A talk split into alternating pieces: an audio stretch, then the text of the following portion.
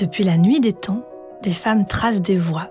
Des voies inspirantes, surprenantes, que nous pourrions emprunter même juste le temps d'un pas de côté. Depuis la nuit des temps, des femmes pensent, créent, brisent les entraves, défient l'impossible et s'inventent une destinée. Elles sont notre précieux héritage, mais nous les connaissons si peu. Dans ce podcast, nous vous proposons de marcher dans leurs pas.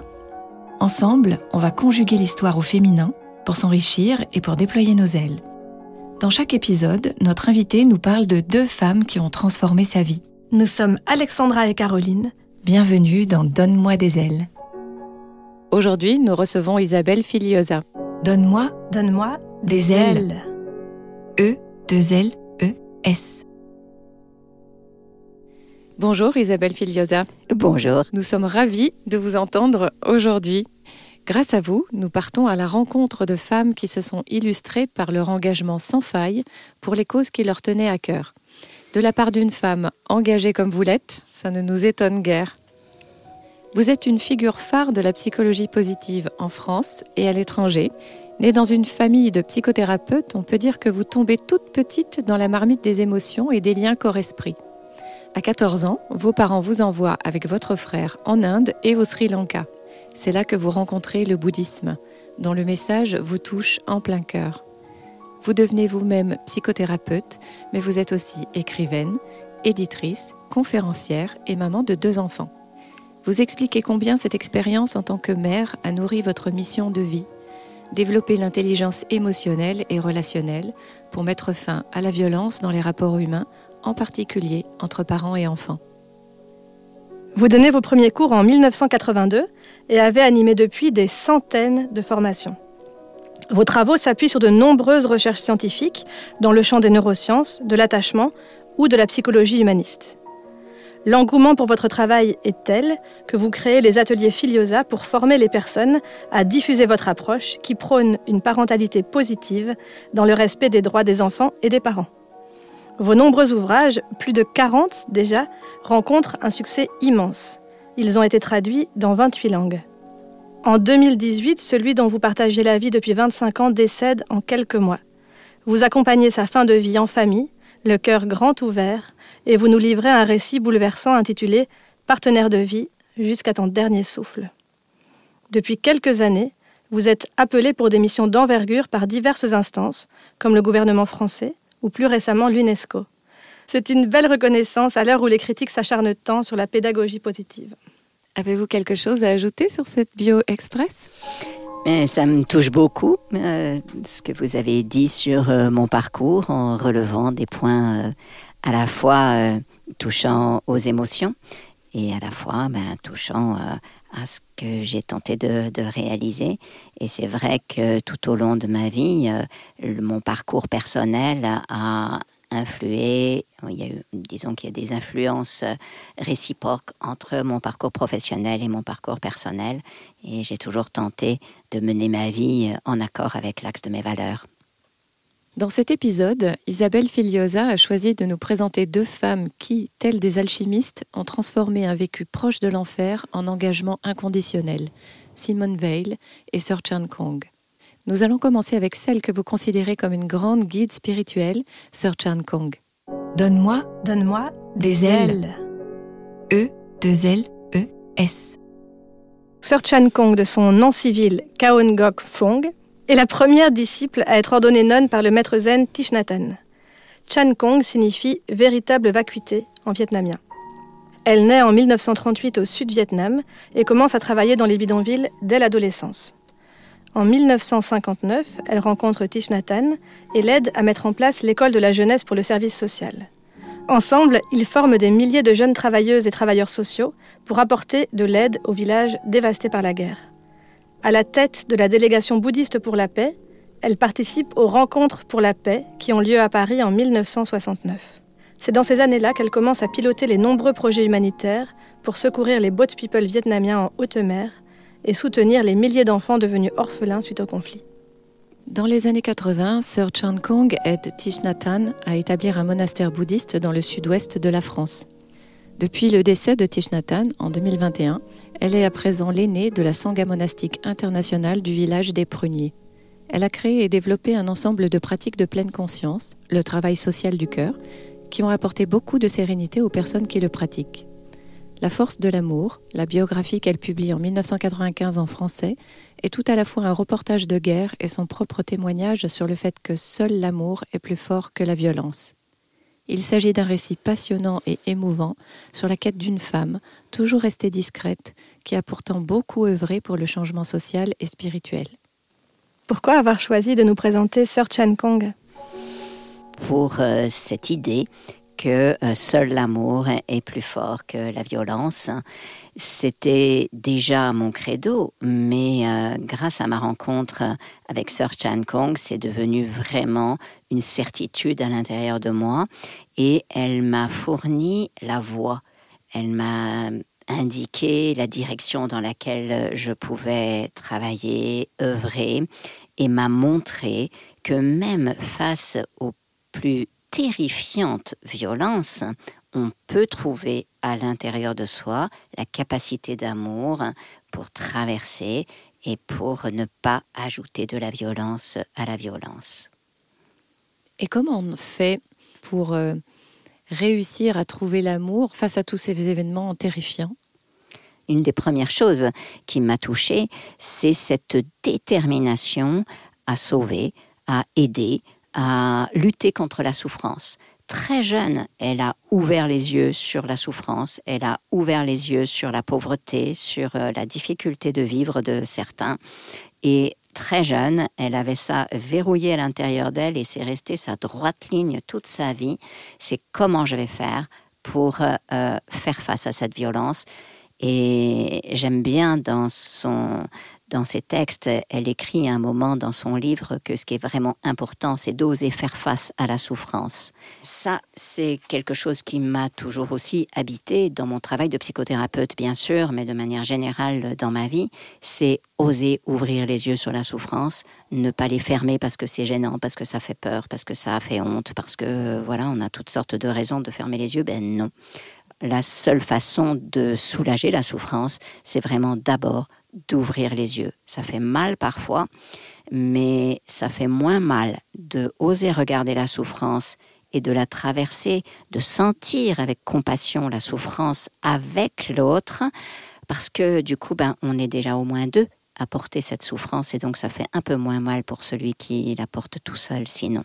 Parce que la souffrance, c'est la souffrance, mais ce qui est encore plus dur que la souffrance, c'est de ne pas pouvoir la partager.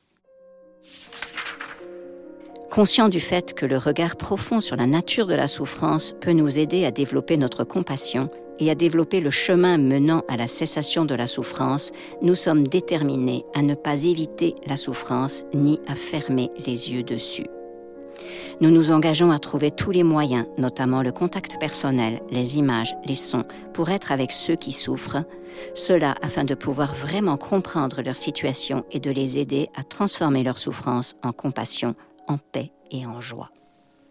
Quand on n'est pas une grande sage ou un grand sage, ça peut sembler hors d'atteinte. Comment est-ce que euh, on peut s'entraîner au non-jugement dans une vie de famille?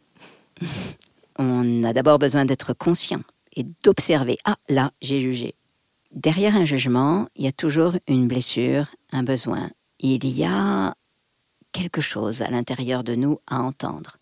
Et donc, euh, on ne va pas se culpabiliser d'avoir jugé ou culpabiliser quelqu'un d'autre d'avoir jugé. On va tendre vers le non-jugement, c'est-à-dire vers la compassion. La compassion, c'est sentir avec, mais c'est aussi déjà sentir avec soi-même on va rentrer dans le jugement à chaque fois qu'on va refuser d'entendre une émotion à l'intérieur de soi, à chaque fois qu'on va refuser d'entendre la souffrance à l'intérieur de soi, à chaque fois qu'on va refuser de prendre contact avec la souffrance d'autrui. En fait, c'est à chaque fois qu'on va se sentir mal à l'aise, inconfortable, ah, il y a un truc, je ne sais pas quoi faire à l'intérieur, petit à petit, on va découvrir que, ben, finalement, on a tous plus ou moins une fragilité à l'intérieur et que c'est lorsque ce sont ces fragilités-là qui sont activées que du coup, on va partir dans l'agression, dans le jugement, agression ou bien jugement sur soi-même. Les deux sont aussi graves en fait. Ce qui est intéressant, c'est que ça donne euh, des clés. Euh, et c'est aussi pour ça que Donne-moi des ailes existe, qu'on puisse euh, accompagner, transmettre, véhiculer des messages. Et face justement au jugement, c'est important de, pouvoir décoder en disant, ben, voilà, il y a ces deux étapes. La première, c'est déjà, je fais une pause avec moi-même, et ensuite, euh, je mm. peux m'autoriser à, mm. regarder ça en face et ne plus être dans le jugement. Mm. C'est ça, en fait, euh, j'ai rencontré Sir Chan Kong de, par hasard, entre guillemets, hein, ou par un bien, une bienheureuse synchronicité. Euh, j'étais inscrite à un stage de méditation de pleine conscience avec euh, Thich Nhat Elle l'accompagnait toujours dans ses déplacements, mais d'habitude, elle restait en retrait. Et là, il venait de je ne sais plus quel euh, pays, il descendait d'avion, il était extrêmement fatigué. Donc elle a dit, comme Thich Nhat est très fatigué, je vais je vais parler. Donc, elle a assuré une bonne partie de, de l'enseignement de ces deux, trois jours. Et elle a raconté en premier, elle s'est présentée, elle a raconté leur histoire. Et donc moi, ce qui m'a touché le plus, c'est quand elle nous a parlé euh, de ce qui s'était passé euh, dans le monastère au Vietnam, où un jour, les forces spéciales de l'armée avaient envahi le monastère, ils avaient tous menacé de les tuer tous, et finalement avaient tué, me semble me souvenir, quatre moines. Évidemment, tout le monde était absolument sous le choc. Et ce qui m'a intéressé, c'est comment elle a décrit ce qu'ils ont fait. À ce moment-là, ils, ont, ils se sont mis en méditation, ils ont osé sentir la souffrance, sentir la colère, sentir la peur, mais à travers tout ça, comment petit à petit faire s'effacer tout ça ou fondre tout ça grâce à la force de l'amour en restant en contact avec la respiration, l'instant présent, et vraiment en se mettant dans la compassion. Et en réalisant que, bien sûr, leurs amis étaient décédés dans des conditions atroces, mais leur attention était sur ces soldats qui s'étaient trouvés là à devoir tuer, enfermés dans un système dans lequel ils ne pouvaient faire autrement que tuer. Et que donc, ils avaient été amenés à faire ce que tout humain répulse à faire on sait scientifiquement aujourd'hui qu'aucun humain ne va tuer un autre humain volontiers. Il faut vraiment qu'il soit très traumatisé, très cassé à l'intérieur de lui, très euh, abîmé dans son être et dans son cerveau pour pouvoir réussir à tuer. Il faut qu'il soit distancié de ses émotions. Et donc, la puissance de la compassion qu'ils ont su développer, mais sans évacuer d'abord les émotions, c'est-à-dire toutes, ils se sont laissés traverser sans s'arrêter, sans s'attacher. On ne rentre pas dans la colère, mais on la sent. Elle est là, oui, on la regarde, on reste présent là-dedans pour pouvoir accéder jusqu'au bout à la compassion pour les soldats. Ensuite, une fois qu'ils ont atteint un état de compassion vraiment pour ces soldats, ils sont allés au quartier général pour euh, dire, pour parler, pour s'exprimer et pour dire qu'ils euh, euh, ne les haïssaient pas suite à ce qu'ils avaient fait. Suite à cette euh, visite, les soldats sont revenus et de nouveau, ils ont fusillé quatre moines. Et donc là, de nouveau, tout le groupe était à la fois atterré et en même temps, voilà, chaque fois, on est face à un défi. La vie me propose un nouveau défi. C'est dur, mais je suis moine, je suis nonne, qu'est-ce que je fais là, dans cette situation? Mon job, il est de rétablir la compassion et de ne pas entrer dans la violence, ne pas ajouter de la violence à la violence, ne pas me faire happer par ce cycle de violence. Et donc, de nouveau, ils ont tous médité jusqu'à trouver dans leur cœur la capacité de compassion. Et de nouveau, ils ont été exprimés leur compassion aux soldats et à partir de là, ils n'ont plus jamais été inquiétés dans le monastère. Waouh J'étais euh, émue au très fond de moi-même en entendant ce témoignage, parce que c'est hors de l'ordinaire. Et en même temps, c'était une voix. Et donc, euh, pour moi, c'est devenu mon axe. J'ai eu la chance de ne jamais être exposée à de telles violences. Mais comme je dis souvent à mes enfants, une chance vous donne une responsabilité.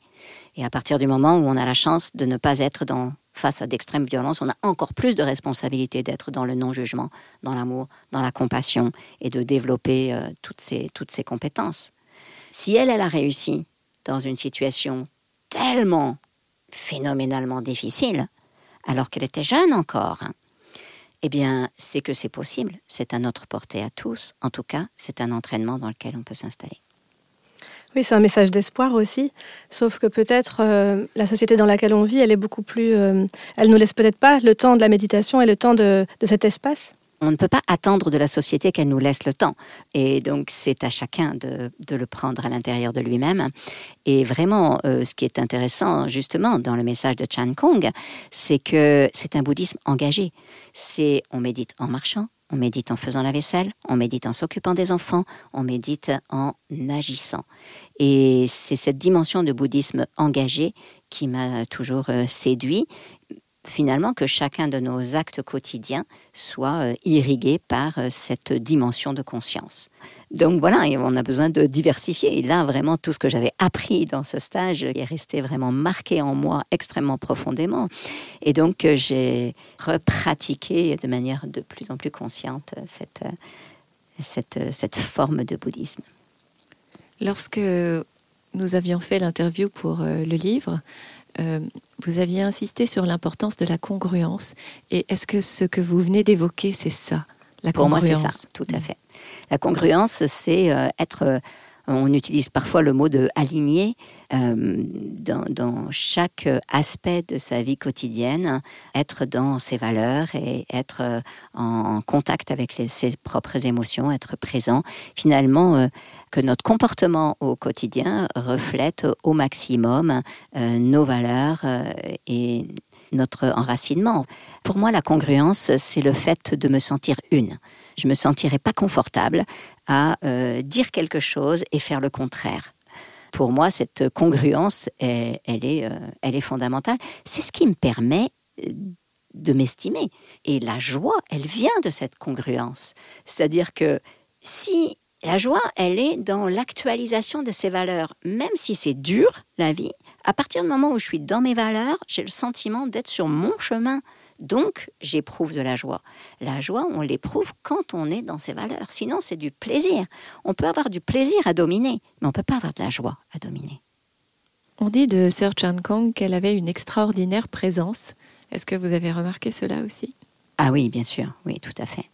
C'était frappant de voir cette extraordinaire présence dans l'effacement, parce qu'elle était toujours légèrement derrière Thich Et il avait beau dire que c'était important qu'elle soit là et que sans elle, euh, rien de tout ce qu'il a réalisé n'aurait été fait, mais elle avait toujours euh, ce petit pas de derrière, elle était derrière. Et en même temps, elle était extrêmement puissante. Je l'ai rencontrée une, seconde fois pour l'interviewer sur euh, le lien entre le bouddhisme et la, violence. Et vraiment, là encore, j'ai pu mesurer à la fois sa puissance et son humilité. Elle pouvait briller, en, tout cas être une lumière sans forcément avoir besoin de briller. Disons qu'elle n'était pas dans un faire briller son ego. Ce qui était quelque chose de bien ou d'important, c'était les valeurs qu'elle transmettait. Et donc les valeurs étaient toujours là. Donc elle était là, mais au service, au service des valeurs, au service de, de l'amour, au service de la non-violence, au service de euh, l'allègement de la souffrance. En même temps, moi, c'est quelque chose qui me, qui me questionne, enfin, qui nous questionne dans Donne-moi des ailes, c'est qu'en fait, il y a aussi un conditionnement énorme sur les femmes de ne pas oser aller dans leur lumière. Et donc, j'entends la, question de, de, l'outrance peut-être et de la recherche de briller pour son ego. Et en même temps, on manque tellement de modèles de femmes spirituelles. Euh, tout à fait. C'est pour ça que je l'ai choisie aussi comme femme inspirante pour la mettre un peu plus en lumière. Et je suis vraiment contente qu'elle ait pu écrire ce livre qui la met en lumière, qui permet qu'on voit la qualité euh, de son travail. Euh, et c'est vrai que Simone Veil, elle, est plus en lumière et mhm. euh, on la voit davantage. Oui.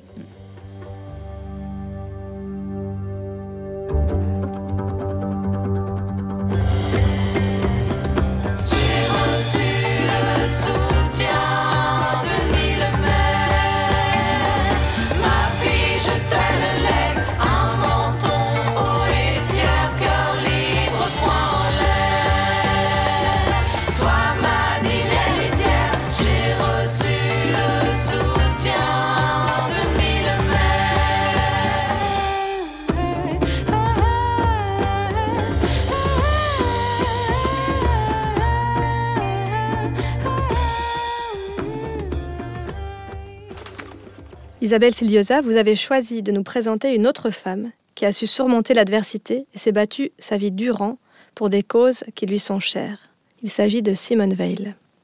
Donne-moi, donne-moi des, ailes. E, 2 L, E, S.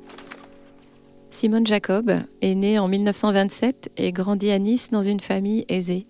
À 16 ans, elle connaît l'enfer de la déportation. Ses parents et son frère y perdent la vie. Avec l'une de ses sœurs, elle survit aux terribles conditions de détention et au transfert inhumain d'un camp à l'autre. Son autre sœur, une résistante, survivra elle aussi.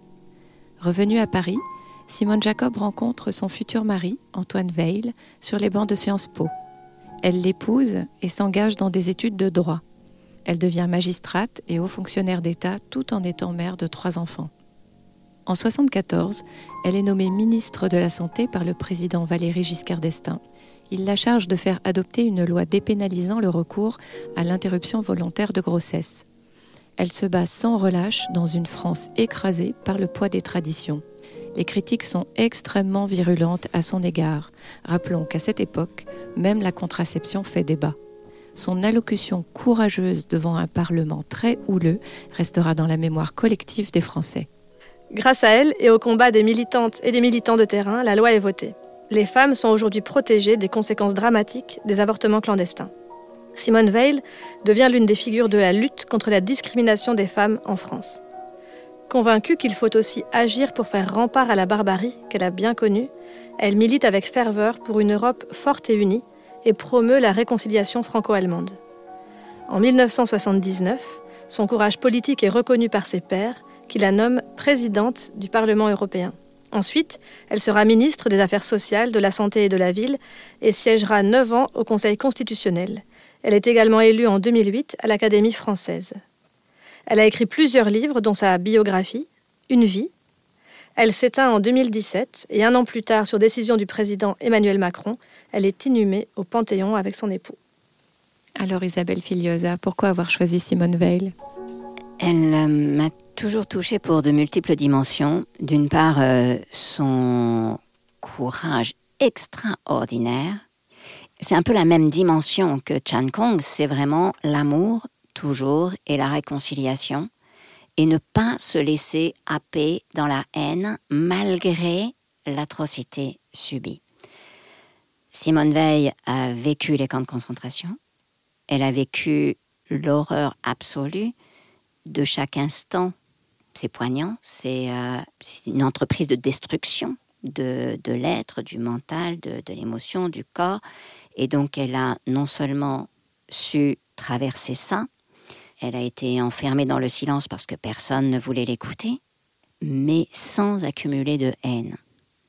Et ce qui était au-dessus de sa colère, au-dessus de cette souffrance, c'est plus jamais ça. Et pour que ça ne recommence pas, je m'engage. Mon ennemi n'est pas l'allemand, mon ennemi n'est pas le SS, mon ennemi c'est la violence. Et c'est la même chose pour Chan Kong, c'est vraiment mon ennemi n'est pas l'armée, mon ennemi n'est pas le soldat, mon ennemi c'est la violence. Donc c'est cette même dimension. Clairement, si j'ai choisi ces deux femmes, c'est parce qu'il y a pour toutes les deux cette dimension de euh, la solidité intérieure qui s'exprime dans une action à l'extérieur. Et euh, aimer, c'est un verbe. Et donc, euh, la question de l'engagement me paraît vraiment essentielle.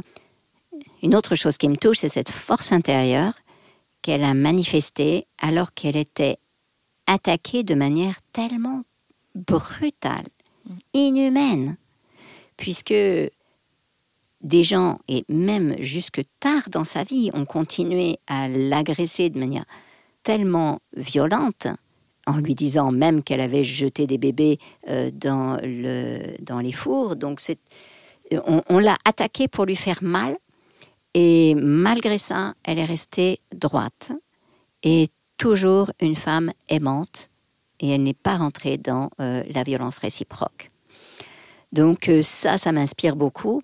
Quand je subis des attaques de différentes personnes qui m'attaquent euh, personnellement parce que comme ils veulent attaquer la parentalité positive et qu'ils n'ont pas vraiment d'argument pour ça, ben, du coup, ils attaquent la personne. Donc c'était la même chose hein, pour euh, Simone Veil. Alors quand je dis c'est la même chose, moi, les attaques, elles sont minuscules par rapport à ce que Simone Veil a vécu. Mais quand je reçois une pique, je pense à Simone Veil, je dis, bon, elle, elle a reçu, mais un million de fois pire. Elle n'a pas... Cessé le combat. Elle n'a pas cessé le combat, elle n'a pas flanché, elle n'a pas bougé d'un iota. Donc, moi, ce tout petit truc qui m'attaque, ça va pas, je vais pas me laisser euh, abattre ou, euh, ou, changer de voix par ça. Donc, euh, penser à elle m'aide à rester droite et dans mon axe et à savoir que les attaques ne sont que le reflet des blessures et de l'enfermement des personnes là où elles sont dans leur vie et ne sont en aucun cas réellement dirigées contre moi. C'est vrai que cette notion d'axe et de détermination, elle parle très fort, elle résonne très fort avec ce qu'a pu nous montrer Simone Veil dans sa capacité à embrasser ses combats. Moi, j'ai été très marquée par son, sa réponse euh, Vous ne me faites pas peur à, mm. ces personnes en plein meeting qui mm. l'agressaient, qui avaient des propos terribles parce qu'ils faisaient référence euh, mm. à la Shoah. Et ça a été très apprenant pour moi de la voir droite, debout, une femme devant tous ces hommes, être en capacité de dire Vous ne me faites pas peur. Hmm, tout à fait. Une telle puissance exprimée, c'est. Une telle puissance qu'elle a construite euh, dans les camps, parce que quand on a vécu cette horreur, ben, finalement, on n'a plus peur de grand-chose. On a déjà vécu ce qui était le plus terrible. Mais en même temps, pas seulement c'est ancré dans la sécurité intérieure qu'elle avait. Elle dit qu'elle avait des parents très aimants, une mère très aimante. Elle avait une relation très forte avec sa maman et elle a elle-même une relation très forte avec ses trois garçons et très aimante avec ses trois garçons. Et j'ai été touchée par euh, euh, un, des garçons qui disait qu'elle était toujours disponible pour eux. Malgré cette dimension politique, très investie, elle travaillait énormément. Et elle avait cette force, cette fermeté. Mais à la maison, la famille, c'était vraiment très, très important. Et elle était toujours chaleureuse, aimante et disponible. Et je pense que cette force, elle vient de là aussi. Elle avait cette sécurité intérieure, elle était ancrée dans euh, ce qui est vraiment important, c'est l'amour. Et une chose qui m'a touchée aussi, c'est euh, en repensant au, camp, elle a dit que ce qui était le plus terrible, et elle avait de l'émotion dans la voix dans un des un, interview euh, qu'elle avait donné, euh, qui est filmé pour Lina. Elle disait que ce qui était le plus terrible, c'est voir des enfants mourir, voir des enfants séparés de leur maman pour être ensuite amenés vers les fours, ou bien des enfants dans les bras d'une nounou qui allait les amener vers les fours. Et donc, elle avait cet amour profond pour les enfants. Et je pense que c'est ça, sa solidité, qui me rapproche d'elle. Vous faites référence au fait qu'elle avait, malgré sa carrière, euh, un amour et une présence à ses enfants. On voit récemment émerger euh, d'autres modèles de femmes politiques qui viennent même euh, au Parlement en train d'allaiter, etc. Est-ce que vous pensez que ça change quelque chose d'avoir des modèles de femmes politiques qui, qui nous montrent qu'on peut être engagée à la maison, présente et remplir sa mission de vie? Oui, ça me paraît vraiment extrêmement important. Euh, les statistiques montrent que euh, un enfant euh, va, va faire des études et va aller loin dans ses études si sa mère a été loin dans ses études. Et en fait, le, niveau d'études du père est moins déterminant que le niveau d'études de la mère. Ça veut dire que le modèle du même sexe est extrêmement important. Et euh, bah, c'est valable pour les garçons aussi d'ailleurs. Les garçons aussi euh, font de meilleures études lorsque leur mère fait des études.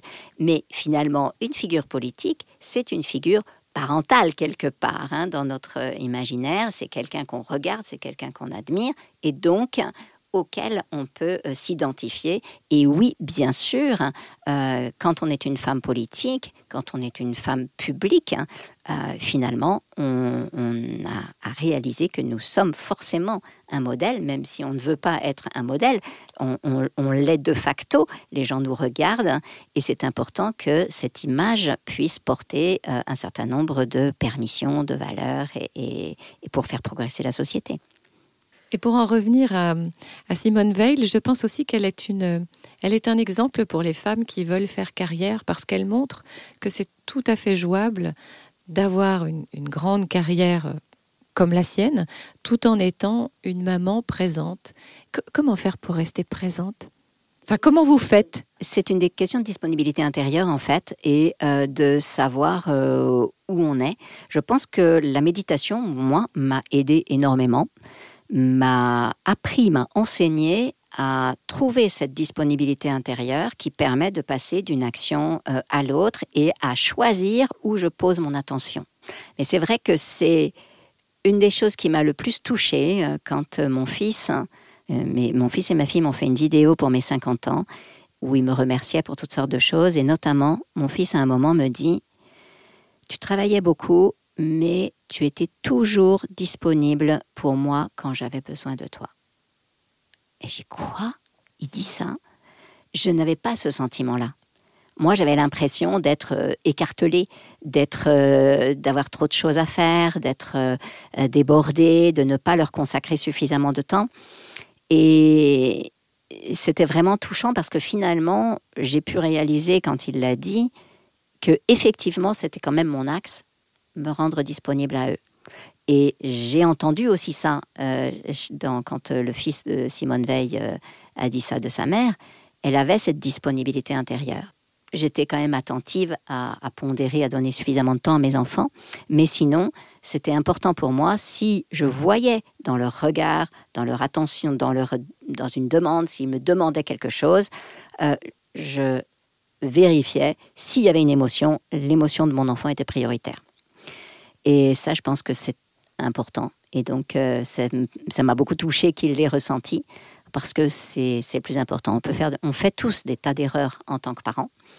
Et en même temps, ben, voilà, si on a cet axe, la disponibilité du parent, c'est ce qui va donner le sentiment de sécurité à l'enfant. Ça veut dire, je suis là, j'existe pour mon parent même si mon parent ne sait pas toujours bien faire, même si mon parent euh, galère, même s'il ne sait pas répondre à mes attentes, mais il est quand même là pour moi, il est attentif à moi, il m'ouvre les yeux et il ne se plonge pas dans son travail pour éviter. Et euh, s'il était possible pour vous de rencontrer Simone Veil aujourd'hui, que lui diriez-vous? Ma gratitude. Une gratitude immense et je lui dirais mon admiration. Euh, en fait, j'aurais juste envie de m'asseoir à côté d'elle et de l'écouter. Euh, l'écouter parler ou de l'écouter juste être. Parce que de la regarder vivre, de la regarder pour continuer de, de l'admirer. et de pouvoir euh, euh, m'inspirer d'elle, sa force, sa solidité, j'en ai besoin. Merci. Merci beaucoup à Isabelle Filiosa de nous avoir donné des ailes aujourd'hui.